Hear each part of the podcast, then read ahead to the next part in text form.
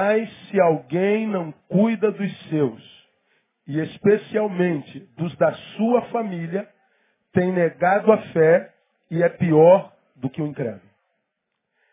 Esse é um dos versículos que mais me impactam na Bíblia Sagrada.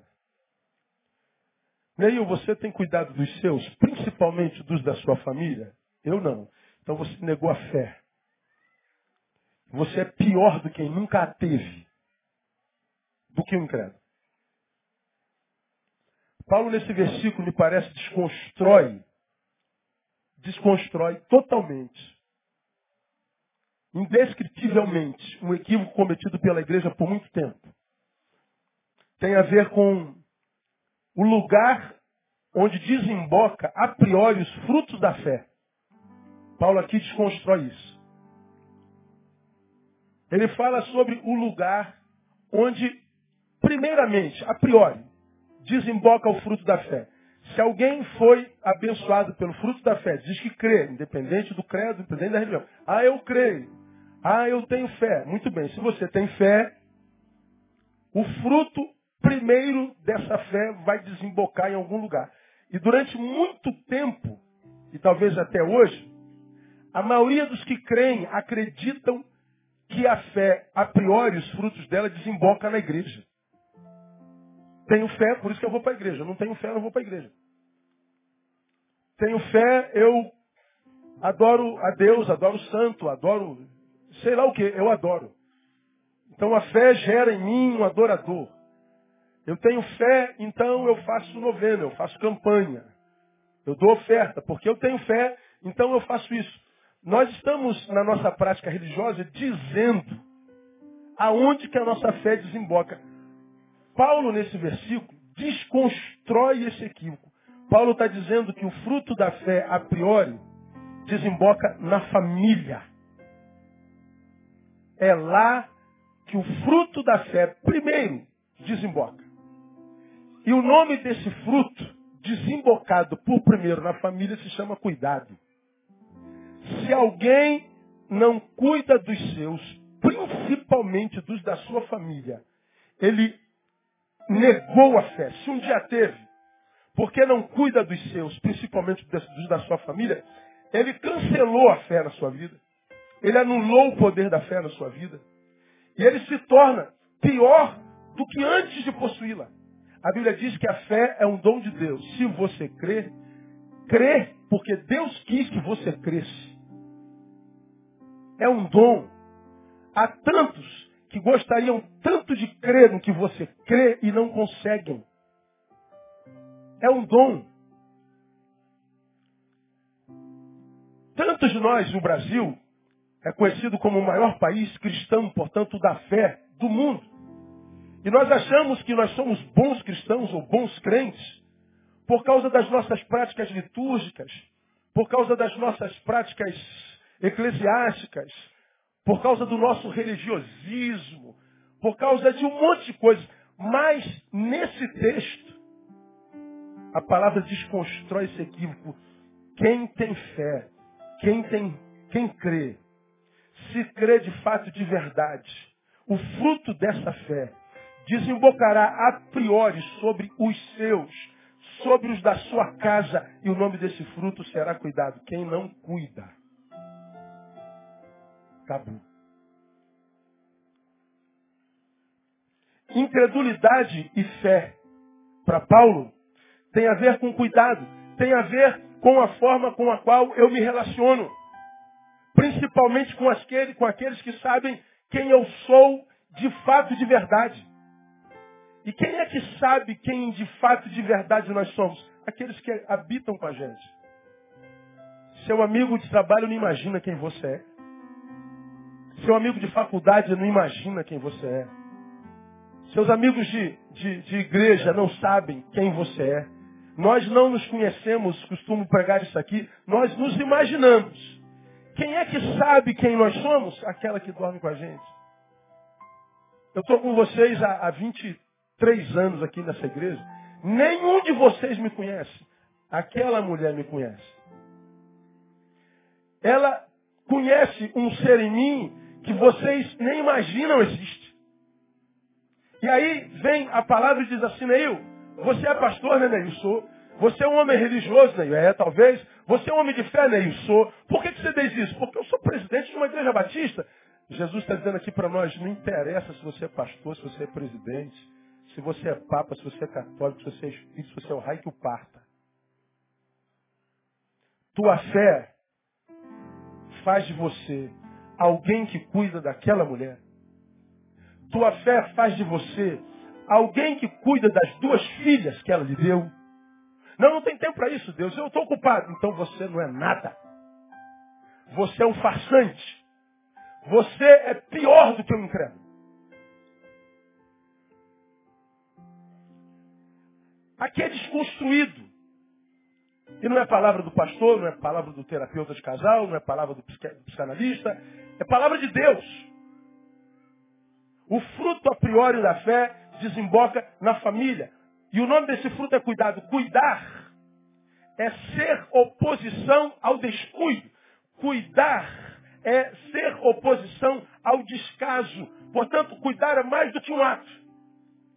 É uma atitude. Cuidar não é só é, olhar para essa plantinha e jogar uma aguinha hoje e pronto. Não, não. Cuidar é muito mais. Isso é um ato esporádico. Cuidar é velar por ela, é tirar as arestas que estão apodrecendo, é livrá-la das pragas que podem acometê-la, é, é protegê-la do sol, é protegê-la da água demais.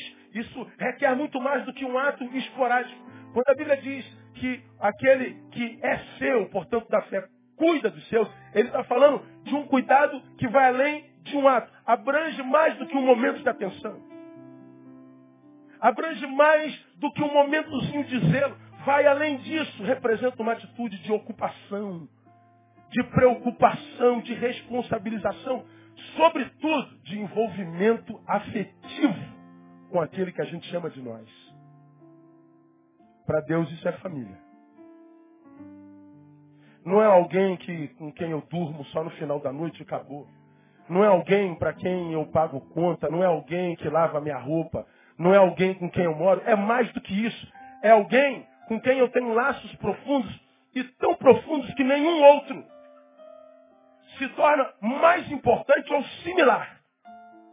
É disso que a palavra está falando. Isso é família. Isso é viver fé. Por quê? Porque o cuidado se encontra na raiz primeira do ser humano. Eu acho que quem, quem, quem bem entendeu isso é um cara chamado Heidegger. Heidegger escreveu Ser e Tempo. Em Ser e Tempo, Heidegger disse assim, ó, do ponto de vista existencial, o cuidado se acha a priori antes de todas as atitudes e situação do ser humano.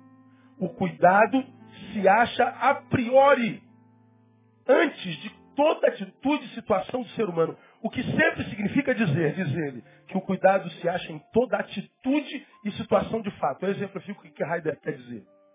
Bom, você viu anunciado esse culto e esse culto começaria às 18 horas. Você sabe que a igreja Batista Betânia está sempre lotada, não tem lugar para todo mundo. Então, durante a tarde, porque você planejava vir para a igreja, sabendo que às 18 horas já estaria lotado, o que, que você fez? Você que está sentado. Eu tomei o cuidado de sair mais cedo. Ora, você veio de carro e dirigindo, você viu o sinal vermelho e você para. Por que, que você para no sinal vermelho? Cuidado para não morrer numa batida. Você vai sair daqui e vai comer, porque cuidado para preservar a vida. Depois da comida, você vai dormir. Por que, que dorme? Cuidado, porque você tem que trabalhar no ano que vem, né? no dia seguinte. O cuidado está na origem, na raiz primeira do ser humano, de tudo que nós fazemos. Tudo. Cuidado. É disso que Paulo Paulo está falando. Portanto, eu ouso afirmar que a primeira consequência do pecado na vida do homem foi quebrar essa perspectiva de cuidado que havia nele. Por que, que os relacionamentos estão acabando? Por que, que a família está se desconstruindo? Por que, que a família está indo à boca rota? Falta de cuidado. Por que, que eu não cuido mais da família? Porque eu estou ocupado, centrado demais em mim mesmo. A minha essência, o cuidado, foi corroída pelo pecado, foi desconstruída por Satanás. A sociedade está doente, a sociedade mata, a sociedade explora, a sociedade estupra, a sociedade violenta, a sociedade perdeu o que? Perdeu a perspectiva do cuidado. A sociedade, portanto, o ser humano, portanto, ele foi mexido nas suas entranhas. Porque a raiz primeira da existência humana é o cuidado. Quando você vai lá em Gênesis capítulo 2, versículo 15, está escrito assim, ó, pois tomou o Senhor Deus o homem e o pôs no jardim do Éden para o lavrar e cuidar. Deus nos cria, nos coloca na terra e diz, homens, seu papel na natureza, cuidar. Quando a fé, de fato, é gerada no coração de um homem, essa fé restaura esse cuidado quebrado pelo pecado lá na Gênesis. A fé não muda a priori a minha religião. A fé não muda a minha indumentária. A fé não muda o meu discurso. A fé muda meu jeito de lidar com o meu próximo principalmente com a minha família. Ah, sobre isso, eu posso afirmar a você, portanto, sem medo de errar. Eu posso dizer para você que tem gente da Igreja Batista Betânia que é muito pior do que gente que nunca entrou numa igreja sequer. Eu posso afirmar para você que lá do lado de fora tem gente que não tem relacionamento com Deus, como muitos de nós, mas que tem muito mais fé do que muitos de nós que frequentam a igreja todo dia. Porque a luz da palavra, segundo Paulo me ensina, a fé gerada em mim, sobretudo, desemboca enquanto fruto na minha casa. E o nome desse fruto é cuidado. Se eu não cuido dos meus, Paulo está dizendo, eu neguei a fé, eu sou pior do que um credo. Você pode estar na igreja todo dia, você pode dar dízimo, você pode estar na campanha, você pode subir morro, fazer jejum, você pode fazer ah, o que você quiser. Você está se enganando a si mesmo, porque a luz da palavra de Deus, a fé começa em casa. Você está entendendo essa palavra também ou não? Catuca, alguém fala assim, você precisa cuidar melhor da sua casa, irmão. Se você faz voz a minha voz, você pode dizer só, eu preciso cuidar melhor da minha casa, diga. Isso é fé. Quando a fé é alcançada gerando cuidado, nós entendemos que o cuidado me liga ao outro, produz comunhão. Mas quando o cuidado é quebrado, o que ele produz é ensimesmamento, egoísmo. Produz ruptura. Esfacela relacionamentos. Esfacela convivência saudável. E é o que nós vemos acontecer todo dia. Então eu posso afirmar também que quando o Senhor gera santidade, se o pecado quebra a comunhão, se o pecado desconstrói o cuidado, quando a santidade é gerada em nós, essa santidade restaura o cuidado. Ou seja, quando nós somos alcançados por Jesus, Ele não nos leva para a igreja, Ele nos leva para casa. Repete comigo, quando eu sou alcançado por Jesus, ele não me leva para a igreja. Ele me leva para casa. Por isso você vê tantos lugares na Bíblia Sagrada que Jesus curou a tantos. E alguns quiseram segui-lo. Ele disse, não, volta para tua casa. É lá que começa a frutificação da sua fé. É lá que começa o teu relacionamento comigo. Ele nos leva para casa. E é evidente, irmãos, que essa deformação essa ausência do cuidado chegou onde? Chegou na nossa família, entrou na nossa casa. Afetaria nosso relacionamento. Eu queria mostrar para vocês um, um, um dado do IBGE, não sei se o painel recebeu meu, meu e-mail, ouviu? Tá aí. Ah, apaga essa luz aqui do, do painel só, só do, do púlpito. Esse dado que você está vendo aí é um dado sobre os novos modelos familiares existentes no Brasil. Esse dado é dado do censo do IBGE de 2010. Em 2010, haviam no Brasil 57 milhões de lares, de domicílios. 2010. Desses 57 milhões, eles estavam distribuídos assim, ó. Família unipessoal, ou seja, homens ou mulheres morando sozinhos. Eles representavam 12,2% dos lares brasileiros. A família nuclear, que é pai, mãe e filhos, ou casal sem filhos, ou mesmo a mulher com filho ou homem com filho. Aquela família tradicional, homem, mulher e filhos. Essa família nuclear representava 66,2% das famílias brasileiras. Isso é 2010. Só que em 2012, os dados já mudaram. Foi publicado, e eu falei aqui já nesse mês, agora, no início de, de, de, de, de 2014, em março, a síntese dos indicadores sociais do IBGE relativo a 2011 e 2012. Relativo a 2011 e 2012, ainda não tem esse, esse, esse, esse, essa foto lá ainda, já mudou bastante. Já não somos mais 57 milhões de lares somos 62,8 milhões de lares. Aumentamos. Já não somos mais 57, somos 62, quase 63 milhões de lares. Mas aí vem a tristeza. Você está vendo nuclear, a família nuclear 66.2? Já não é mais. A família nuclear já não é mais maioria no Brasil. A família nuclear agora é 49,9% de famílias no Brasil. Pai, mãe e filhos. A família original, pensada por Deus, chamada pelos sociólogos de família nuclear, ela já não é mais maioria. Ela agora não é mais 66,2%, é 49,9%. As demais famílias, os novos modelos familiares, perfazem 51, 50,1% das famílias nucleares. Ou seja, em dois anos, em dois anos melhor, é, é, em dois anos, a família caiu de 66,2, a família nuclear, para 49,9. Uma redução em dois anos de 16,3%.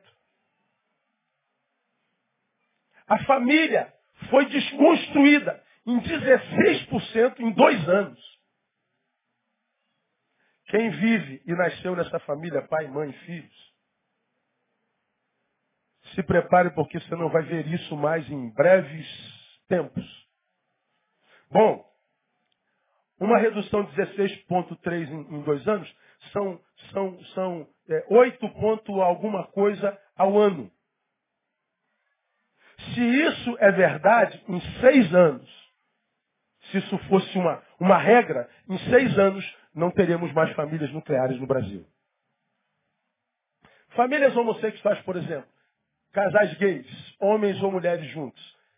Em 2010 eram 60 mil. Em 2012, 67 mil. A que mais cresce no Brasil é a unipessoal, que passou de 12 para quase 22. Pessoas morando sozinhas. Não só filhos que deixam o pai e mãe para morar sozinho, mas o marido e a mulher que se separaram e agora não querem mais relacionamento. Ou seja, a família nuclear, a família tradicional, ela está sendo desbaratada. Ela, ao longo de 500 anos de Brasil, foi primazia, porque era projeto de Deus. Mas ela está sendo atacada, ela está sendo destruída. Ela está acabando. A família está perdendo. Irmãos, quando eu tomei posse dessas informações, minha, meu corpo tremia por saber que nós não estamos conseguindo manter uma relação, uma convivência saudável. Pode tirar, obrigado. Por que, que nós não conseguimos mais? Porque perdemos a essência da humanidade, que é o cuidado. Ninguém cuida mais de ninguém, cada um cuida de si mesmo. Agora a pergunta que eu lhes faria: se nós, enquanto sociedade, não valorizamos, porque não cuidamos, nem mesmo a nossa família, se família já não tem valor, o que é valor para essa sociedade? Que esperança nós temos? Quando você liga a televisão e vê um pai matando na rua, transeuntes gravando, filmando, um filho esfaqueando seu pai, e depois que o pai cai na calçada, tudo filmado, ele pega um pedaço de pau e arrebenta a cabeça do pai. E ele pega a faca com a qual ele esfaqueou o pai, ele arranca a cabeça do pai e pega a cabeça do pai e anda pela rua. E a gente diz, meu Deus, o que, que é isso? Eu digo sempre, meu Deus, isso é um monstro, pastor. Isso é um monstro. Isso não vale nada. Aquele monstro é da mesma raça tua, a humana. Nós somos da mesma laia. Nós temos a mesma essência. Ele não é um alienígena, ele é um ser humano.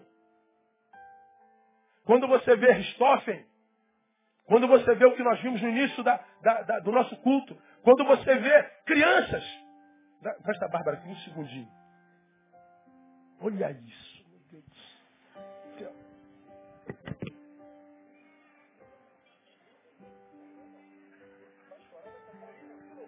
Olha isso aqui, gente. Pega na barba, pega na barba do tio. O ser humano se torna tão doente que olha para isso e tem desejo sexual. E ele não fica só no desejo, ele estupra.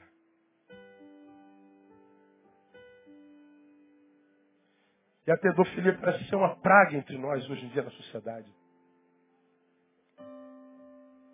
E o pedófilo é o pai, é o avô, é o tio, é o irmão.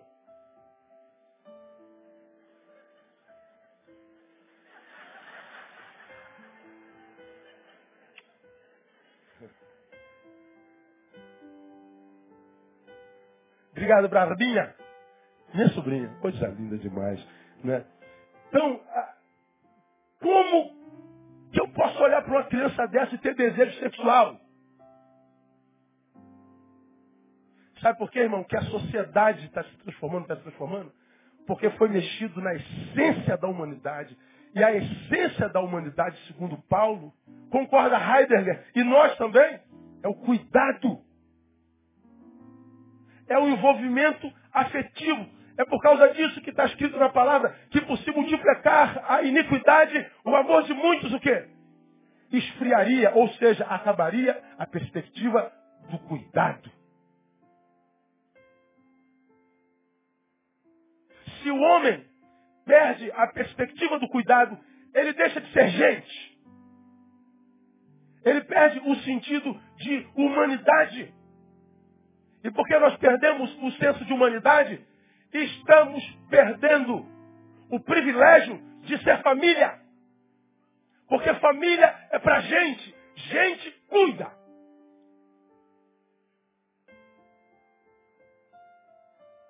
O homem adoecido relaciona-se com família, não no sentido do cuidado, mas do usufruto dela. E alguns, quando não são servidos na família a contento, eles abandonam a família. É uma relação oportunista. Não é mais de cuidado. Não há como permanecer casado nessa perspectiva de usufruto. Não há como ter família saudável sem a perspectiva do cuidado. É para o cuidado que nós nascemos. E a palavra diz que o primeiro fruto da fé é o cuidado, principalmente dos meus. Se eu não cuido dos meus, esquece esse negócio de religião, porque isso é palhaçada. Se você não cuida dos seus, para com essa palhaçada de vir para a igreja cantar corinho. Para com essa palhaçada de dirigir reunião de oração. Para com essa palhaçada de subir aqui e pregar. Palhaçada. Por isso a igreja cresce em número no Brasil, mas não salva a cidade. Porque é uma fé verborrágica, mentirosa e hipócrita. A fé começa em casa.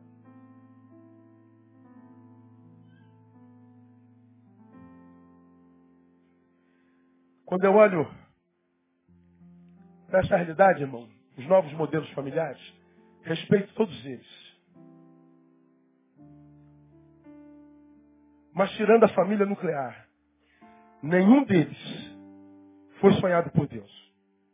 Vou explicar para vocês, para não pensarem que eu sou preconceituoso, quem sabe sabe que eu não sou. Quando Deus sonhou a humanidade, ele a sonha e começa em Adão. Olha para Adão e diz, Adão sozinho, homem sozinho não fica bem. Ele cria a mulher dele mesmo. Ele fez Adão dormir e de Adão tirou Eva. Por que, que Adão dormiu? Porque senão ia dar palpite demais e estragar a mulher. Que bom que o homem estava dormindo quando Deus criou a mulher.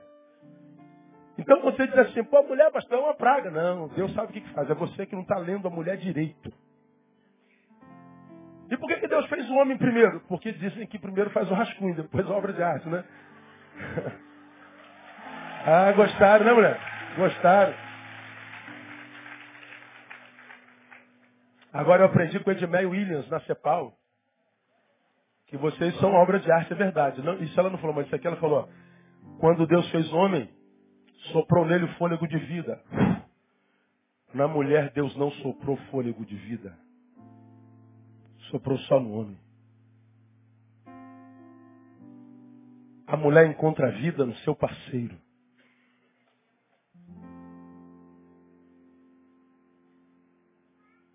Chocou, né?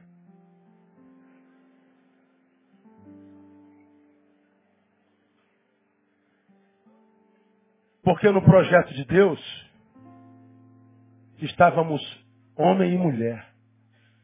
E eles se completavam.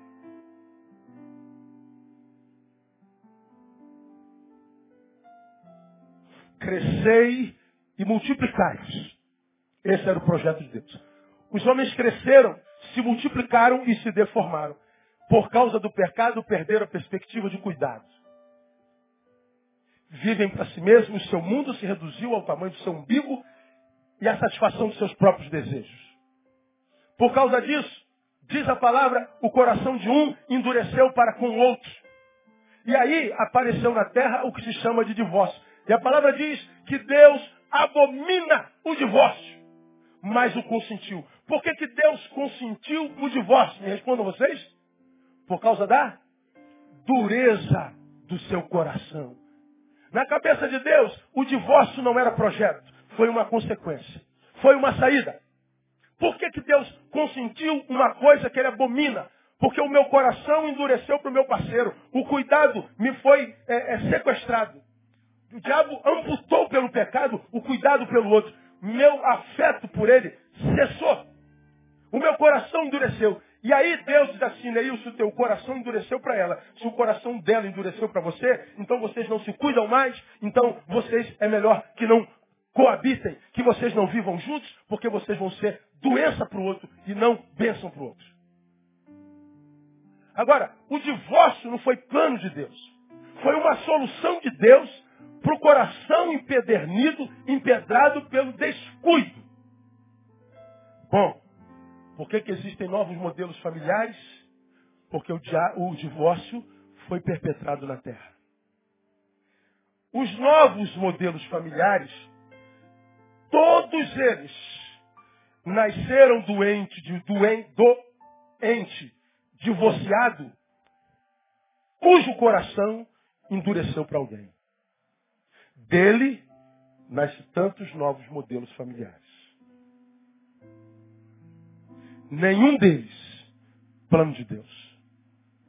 Uma consequência do coração endurecido. Calma, não fique desesperado, achando que Deus não pode abençoar a tua nova família. Não é isso que eu estou querendo dizer. Porque se Deus encontrou uma saída para o coração endurecido, Ele não abandonaria esse a quem o coração endureceu, não. Onde abundou o pecado, diz a palavra, superabundou a graça, todos nós, independente da família que temos, estamos debaixo da graça de Deus e a graça nos basta. Glória a Deus, amados. Há esperança para todos nós. Não há determinismo para quem serve um Deus do tamanho do nosso.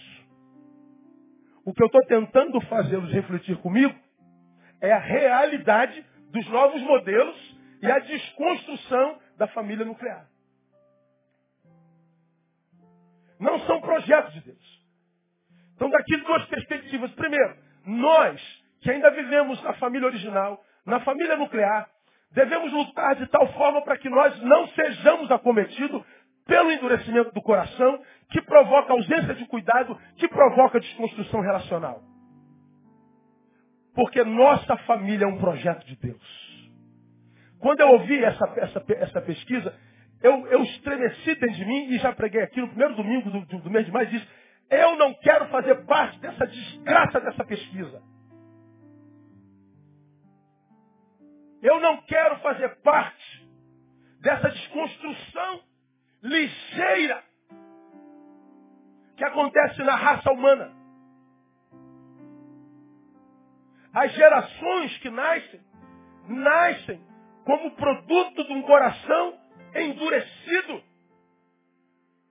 Nasce de um segundo projeto, que é, que está a providência de Deus, mas que infelizmente não foi lá o projeto original. Já nascemos com sequela das primeiras relações, já nascemos com sequelas de outros relacionamentos, como foi dito hoje no videozinho que nós acabamos de ver, pessoas que já casam pensando na separação, pessoas que já casam fazendo contrato, quem vai ficar com o carro, quem vai ficar com a casa, quem vai ficar com não sei o que, quem vai ficar não sei o que. Nós casamos já imaginando o, o fim. Quem casa, quem começa imaginando o fim, chega o fim mais cedo. Mas por que, que nós casamos já pensando na possibilidade do final? Porque o término, porque as interrupções são regra, já são maioria no Brasil. Mas isso não quer dizer, irmão, que seja plano de Deus. A tua família é projeto de Deus. E a tua família é abençoada desde Abraão. Em nome de Jesus, não abra a mão da tua casa. Não caminhe segundo o curso dessa geração, cujo coração endureceu e a perspectiva de cuidado essencial foi retirada. Não podem ser referência para a gente.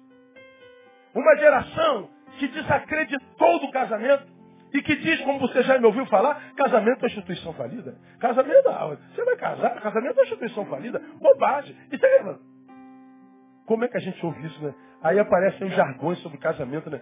Eu me lembro, casei dia, dia, dia 3 de setembro de 1988. 1988. 88. Aí eu trabalhava no banco, já contei essa história aqui. Cheguei no banco, botei meu convitinho de casamento, todo bobo. Quem vai casar, pega o convite. A gente fica ansioso para pegar o convite, né? Caraca, não ficou pronto não, tu vai na casa, não ficou pronto não, tá de matar o cara. A, a porque a gente tá doido para ver o convite. Aí tu pega o convite doido para distribuir. Aí vai pro trabalho, bota lá na cozinhazinha do banco, aos meus amigos bancários. Fui trabalhar. Esqueci a caneta. Voltei um minuto. Quando eu volto, tem uma forca desenhada no meu convite com um bonequinho pendurado.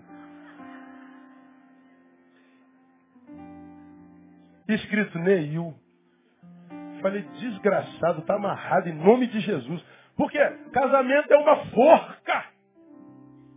O homem nasce, cresce, fica bobo e casa. Quantos bobos nós temos aqui? Aí, mané. É a visão que a sociedade pós-moderna, transmoderna tem sobre o casamento. Casamento é uma bobeira. Pois é, um monte de jargões desrespeitosos sobre a família. Mas por que, que essa geração criou tais adágios? Porque o casamento dela faliu. Agora, a mesma geração que diz que o casamento é uma instituição falida, é uma forca, é um ato de bobeira, é uma geração que sabe que não nasceu para ser infeliz, que quer ser feliz. E quando o sujeito que diz que o casamento é uma instituição falida quer ser feliz, o que, é que ele faz de novo? Casa segunda vez. Casa terceira vez. O casamento é uma instituição falida, mas o miserável casa oito vezes. Quem é o idiota? O casamento ou o cônjuge? que casa oito vezes, mesmo dizendo que o casamento é uma instituição falida. Hipocrisia. A pós-modernidade é uma hipocrisia. Fico com Bauman, que diz que essa é uma geração líquida, que não tem mais consistência em si para reter nenhum valores não mensuráveis. Nada. e diz que o problema está na instituição casamento. O problema está na instituição conjugalidade. Nada. O problema está no cônjuge. Cuja perspectiva de cuidado foi arrancada dentro de si. Foi arrancada das suas entranhas. Perspectiva de cuidado é o que nos mantém humanos. Humanos. Mas vamos caminhar para o final da nossa reflexão. O que, que nós devemos fazer?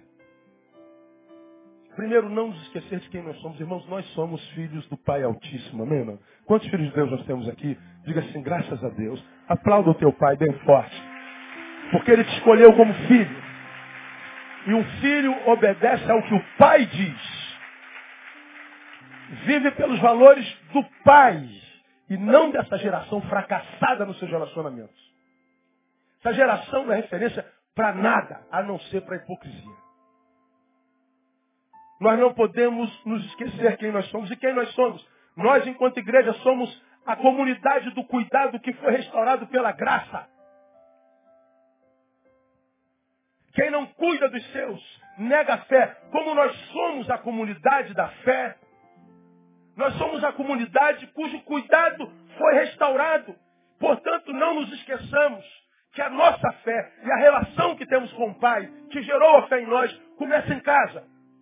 Então, mais do que vir para a igreja, volta para casa e reconcilie-se com a tua família. Volta para casa. Disse para alguém esses dias, não tem 20 dias. Sentei com ele no corredor. Falei, cara, eu estou te vendo demais na igreja. Você vem mais na igreja do que eu, meu? Ah, pastor, agora eu quero viver para o Senhor. O Senhor. Ah, isso é lindo. Como é que está a tua casa? Como é que está a tua família? Tua esposa não tem visto. Pronto, tocou na família. Aí o sorrisinho faz assim, ó. Ah, já entendi. Falei assim, ó, você está proibido de aparecer na igreja durante a semana por três meses. Some daqui. Que some? Eu já tinha conversado com a esposa dele. Está aqui, ó, sentadinho do ladinho da esposa, a esposa com sorrisão. Já. Meu pastor é maluco, mas é uma benção. Ele entendeu o que, que eu quis dizer. Não há trabalho que eu faça para Deus do lado de fora que seja recompensado por Deus se para fazer isso para Ele eu tenha que abandonar quem Ele me deu e colocou dentro. Não existe isso. Eu não posso me esquecer de quem eu sou. Um membro da comunidade do cuidado. Se o que o pecado deformou foi nossa humanidade, como humanos restaurados devemos ser referência para essa geração. Esse é, é o problema da igreja. Se de um lado o Brasil vive uma abominação familiar, porque os novos modelos são produtos do divórcio, que é uma abominação para Deus. Vivemos uma abominação, a graça abunda sobre o pecado. Mas essa, essa, essa, essa, essa pesquisa aqui é produto de abominação. Ora, por que, que essa abominação é instaurada? Porque aqueles que são da comunidade do cuidado, que deveriam, deveriam ser referência para o Brasil, são iguais ou piores do que eles. Tu vê, o camarada diz que é crente, diz que é santo, ele acha que é o tal. O casamento dele acaba. Não chegou nem o divórcio, daqui a pouco ele está namorando outra. O que, que tem, pastor? Tu é casado, ô miserável. Não é só no papel, o papel é isso mesmo que tem que fazer, descasa primeiro. Não é só pensar no teu desejo, no teu tesão, na tua felicidade, pensa no escândalo. Você é referência. Você é sal da terra, você é a luz do mundo. Teus amigos têm que olhar para você e ver que você é diferente. Teus valores são diferentes. Ah, mas os meus desejos, Deus não veio aqui para satisfazer os desejos. Deus prometeu na sua palavra suprir todas as nossas necessidades e não todos os nossos desejos. Necessidade é uma coisa, desejo é outra. De um lado, o Brasil vive uma abominação familiar. Do outro lado, a igreja vive uma carnalidade familiar. Lá o divórcio é legal, aqui o divórcio é emocional. Gente cujo casamento acabou, mas que dura para sempre. E dura para sempre não porque ama, porque respeita, porque dorme junto, porque beija na boca, porque transa. Mas é um casamento que só permanece por causa da preocupação com o que os outros vão dizer. Porque se viver a verdade, perde o cargo, perde a honra, perde a glória. De um lado, nós vivemos um divórcio de verdade. E a igreja, grande escala, vive um casamento de mentira. E a comunidade dos santos, que é a comunidade do cuidado restaurado pela graça, que ao invés de ser referência, dá o pior testemunho. E para você eu digo a mesma coisa, irmão.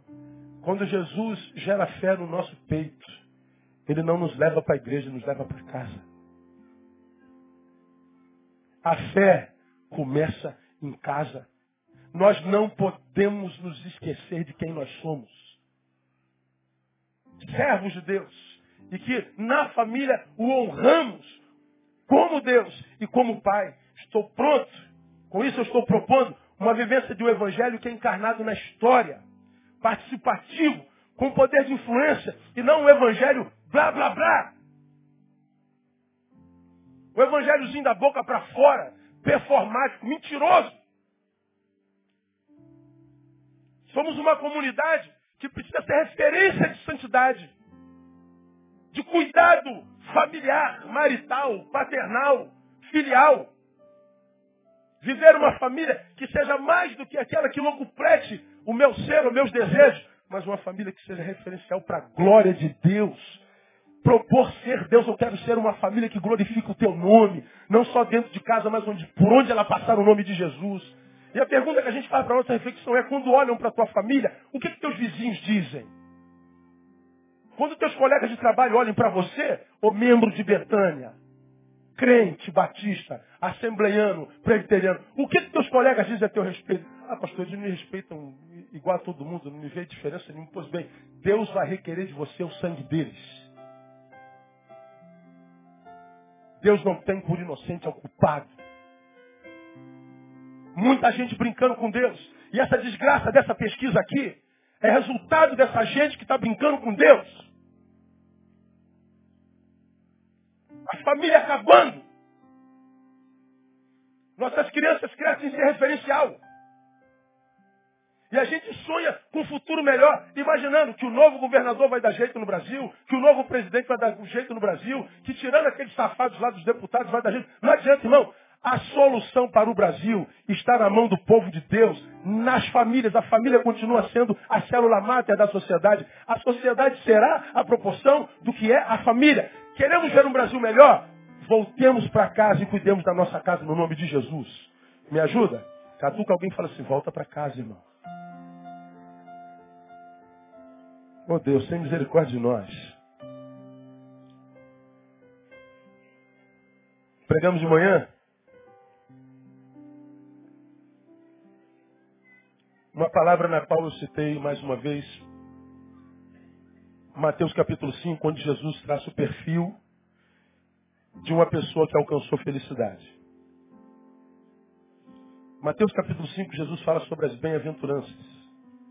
Bem-aventurados são Bem-aventurança na Bíblia felizes. E lá em Mateus capítulo 5, Jesus está ensinando aos seus discípulos o que é uma pessoa feliz. O que é uma pessoa bem-aventurada. Portanto, uma pessoa que se encontrou consigo mesmo porque se encontrou com Deus. Uma pessoa que equilibrou-se e que chegou aonde todo ser humano quer chegar, na felicidade. E ele define assim, os felizes são os humildes de espírito, os que choram, os mansos, os que têm fome e sede de justiça, misericordiosos, os pacificadores, os limpos de coração, os perseguidos por causa da justiça. Jesus diz, esse é um bem-aventurado.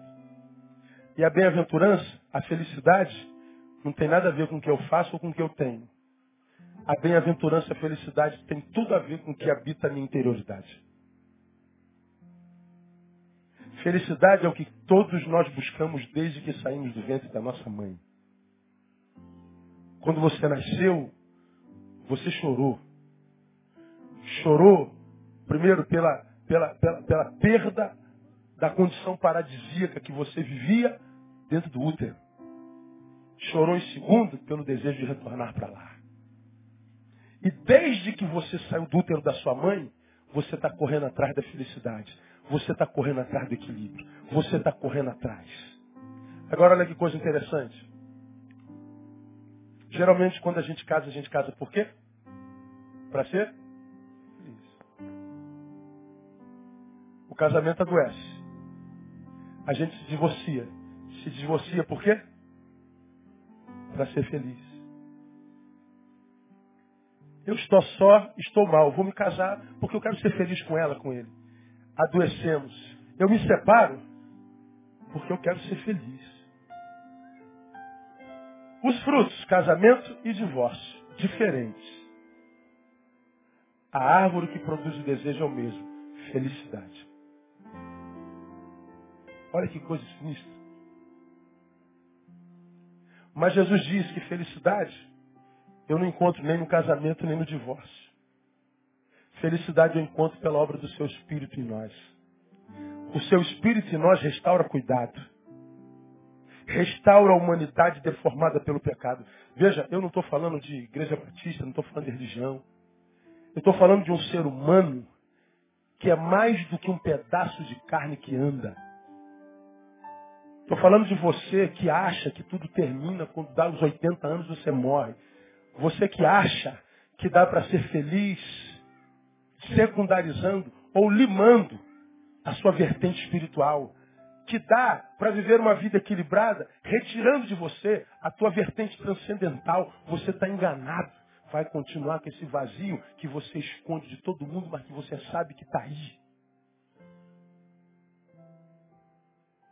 Vai continuar com esse buraco enorme que você achou que ia ser preenchido depois que ganhasse essa dinheirama toda. Agora está com esse dinheiro todo e continua com um buraco dentro.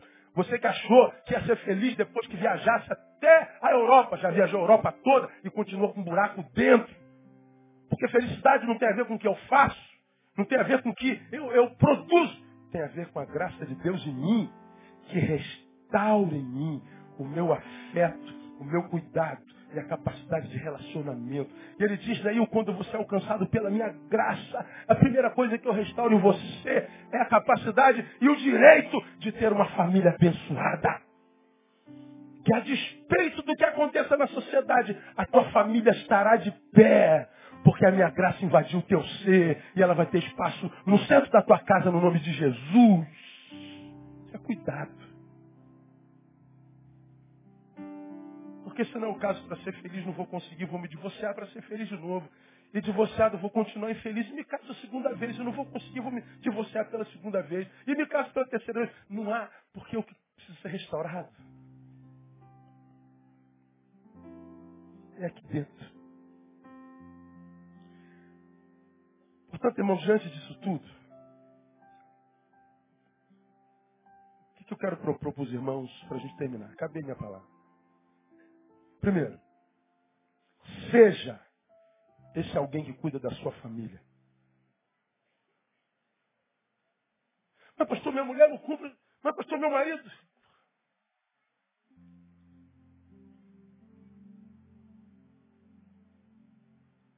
Seja você o que começa. Seja você o que quebra esse ciclo maldito de descuido, de descaso. Ah, mas ela não faz passe a fazer você. Deixa que Deus use você para quebrar essa maldição que entrou na tua família, que adoeceu a perspectiva de cuidado, que fez de você essa coisa solitária dentro da própria casa, que está malhando o corpo, né? Que as menininhas, os menininhos se desejam. É, já já está ficando fartão, cabelo lisouro, botou as tatuagens todas no corpo, então está gatão depois dos 40, né? Mas fracassado na família, né, cara? Fracassado na tua casa. Olhando teus filhos, te amando porque é pai ou mãe, mas sem o privilégio de te ver como referência de nada.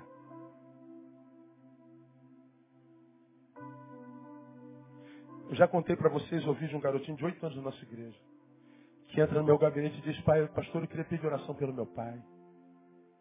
Por quê? Senta aqui. Falou, pastor, eu amo meu pai demais. Oito anos. Eu sou apaixonado pelo meu pai. Eu, eu morreria pelo meu pai. Oito anos. Olha a linguagem do moleque. Mas eu queria que você orasse para meu pai, porque eu amo como pai, mas tudo que eu não quero na minha vida é ser como ele.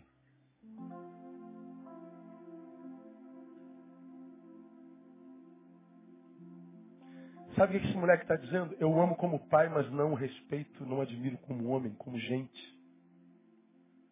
O meu amor é consanguíneo, não pelo exemplo. Dei a vocês há dois domingos atrás o exemplo que ele guarda lá no Cafundá, com aquela blitz na chuva, de um carro só. O sujeito me para, eu saindo da igreja, ele diz, vou multar o senhor porque a sua lanterna traseira está suja. Ué, está chovendo, brother. Não vou lhe multar. Ah, então senhor multa. Qual é a alegação? Vai me dar um papel, não vai? Seu número já está na cabeça. Então multa. Não, na verdade eu não quero te multar. O que você pode fazer pelo guarda?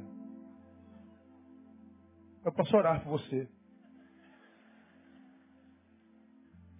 Na oração eu não quero. É o máximo que eu posso fazer por você. Pô, não pode fazer nada? Nada. A não ser orar. Pô, então você é obrigado a te multar. Contigo mesmo. Pô, o senhor não pode me dar nada? Não, cara. Se eu te der, eu me transformo em você. Você é corrupto e alimenta a tua corrupção. Sabe por que eu não posso dar? Porque eu tenho duas filhas que me admiram. Eu não quero que elas admirem uma farsa. Eu quero que elas tenham orgulho de mim. Eu não quero me transformar em você. E eu perguntei para eles, suas filhas se soubessem quem você é de fato de verdade, teriam orgulho de você? Desculpa aí, pastor. Vai lá. Deus te abençoe. E a pergunta que eu faço para vocês que são pais, para vocês que são filhos. Primeiro aos pais, seus filhos têm orgulho de vocês? Filhos, seus pais têm orgulho de vocês?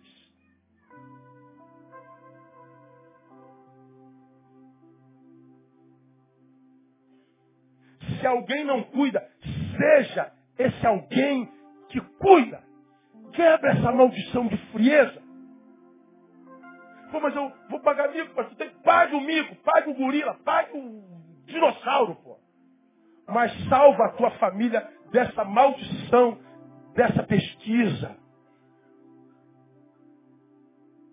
Dá ao teu filho o direito de crescer acreditando que o amor não é uma utopia e que o projeto de Deus não pode fenecer se nós não permitirmos. Que o teu filho cresça, que é possível viver em família e bem. Seja essa referência. Como? Administrando melhor o seu tempo e seus valores. Mais do que ter, busque estar, busque ser. Eu sou casado há quase 26 anos, vocês sabem disso. Rodo o Brasil e mundo pregando. Mas eu não passo dois dias longe da minha casa se minha esposa não puder ir junto. Porque eu sei que como pastor eu posso matar a minha família em função da, da, da obra da igreja do reino. Pastor, você não pode ficar três dias? Só se pagar a passagem da minha mulher. Não, dela eu não posso, então não vou. Aí nós podemos pagar. Você pode? Não, não posso ir porque minha esposa não vai. Pô, qual é, pastor? Que tipo de homem é o senhor? Eu sou um homem que dependo da minha mulher. Eu sou um homem que precisa dela. Eu sou um babaca.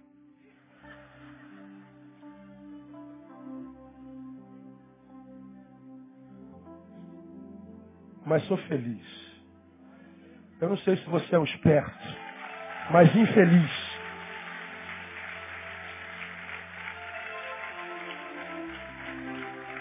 Eu prefiro ser um idiota aos olhos dos outros do que o infeliz aos meus próprios olhos. Me chame do que quiser. Eu tenho lugar para voltar. Tem gente me esperando lá com um sorriso nos lábios. Por causa disso eu tenho mais prazer em voltar do que para ir. Seja Conhece alguém que cuida da tua família, administrando melhor o teu tempo, teus valores. Esteja disposto a viver pela tua família. Como mais? Seja o restaurador da vida espiritual da tua casa. Coloque a coisa principal no lugar da coisa principal, porque você já ouviu alguém dizer, não muito longe daqui, que a coisa principal é fazer da coisa principal a coisa principal. A coisa principal é Jesus de Nazaré.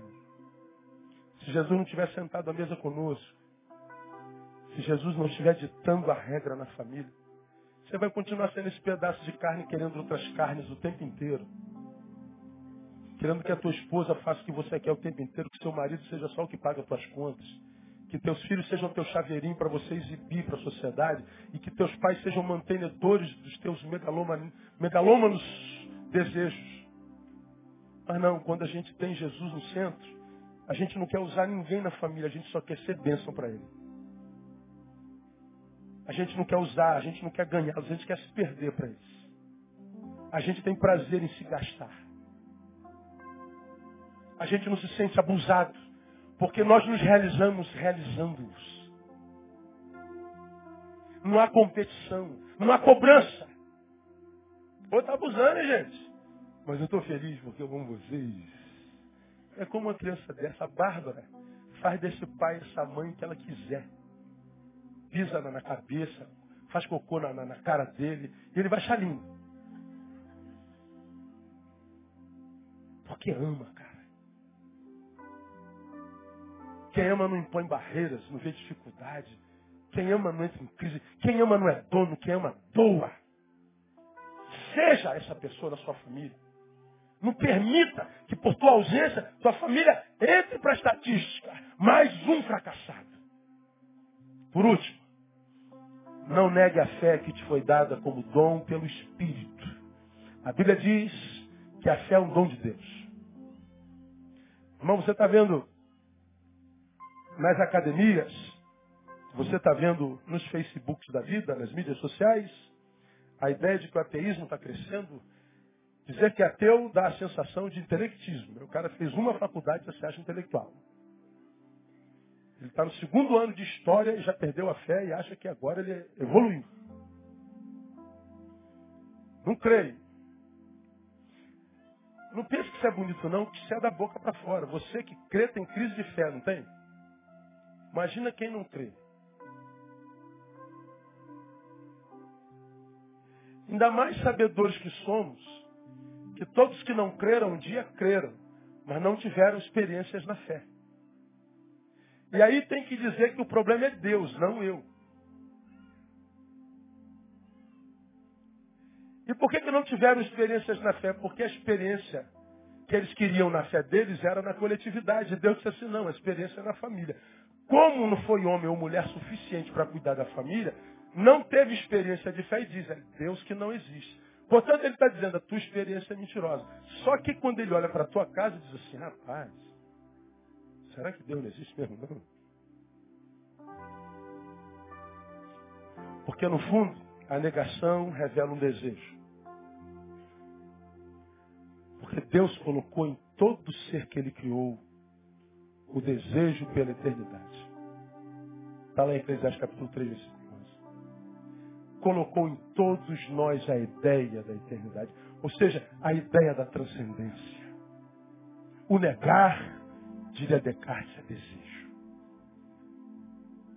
Então você que está aqui e diz assim, bobagem esse negócio de fé. Não, bobagem esse negócio de religião.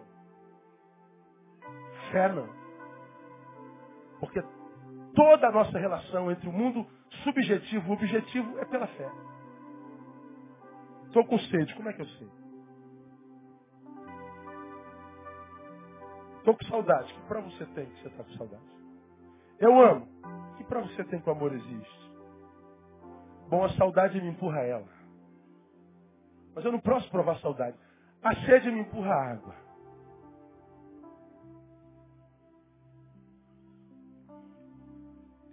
O medo me empurra para dentro do quarto. O frio me empurra para debaixo do cobertor. Tudo sensações abstratas. Estou com sono, me empurra para a cama. Tudo abstrato.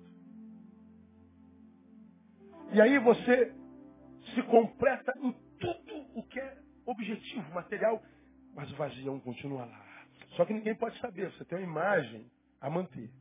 Bom, para você que está mais preocupado com a tua família que a tua imagem, o conselho que eu te dou é, não negue a fé que te foi dada. Como dom pelo Espírito Santo. Se você crê e tem coragem para crer, porque tem quem crê e não tem coragem para crer, porque o que, que vão pensar, né? Mas você que tem fé, não negue. Caminhar contra a pressão dessa sociedade materialista só pela fé, irmão. Porque se não for pela fé e pela certeza da promessa, a gente vai na teologia de Zeca Pagodinha. Deixa a vida me levar. Vida leva eu. Deixa a vida me levar. E a vida está levando essa sociedade para onde? Aonde é que essa gente vai parar? Onde é que nós vamos parar? Até quando nós vamos poder sair na rua? Por quanto tempo?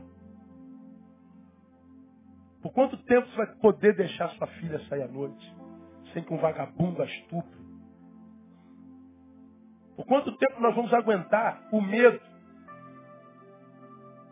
Se o nosso filho, nossa filha está brincando no playground, sem que a gente não posso tirar o olho dela no segundo. Medo. Até quando, irmão? A gente só sobrevive a isso pela fé. Eu só não entro nessa estatística pela fé. Porque se não for pela fé, eu vou viver o meu desejo.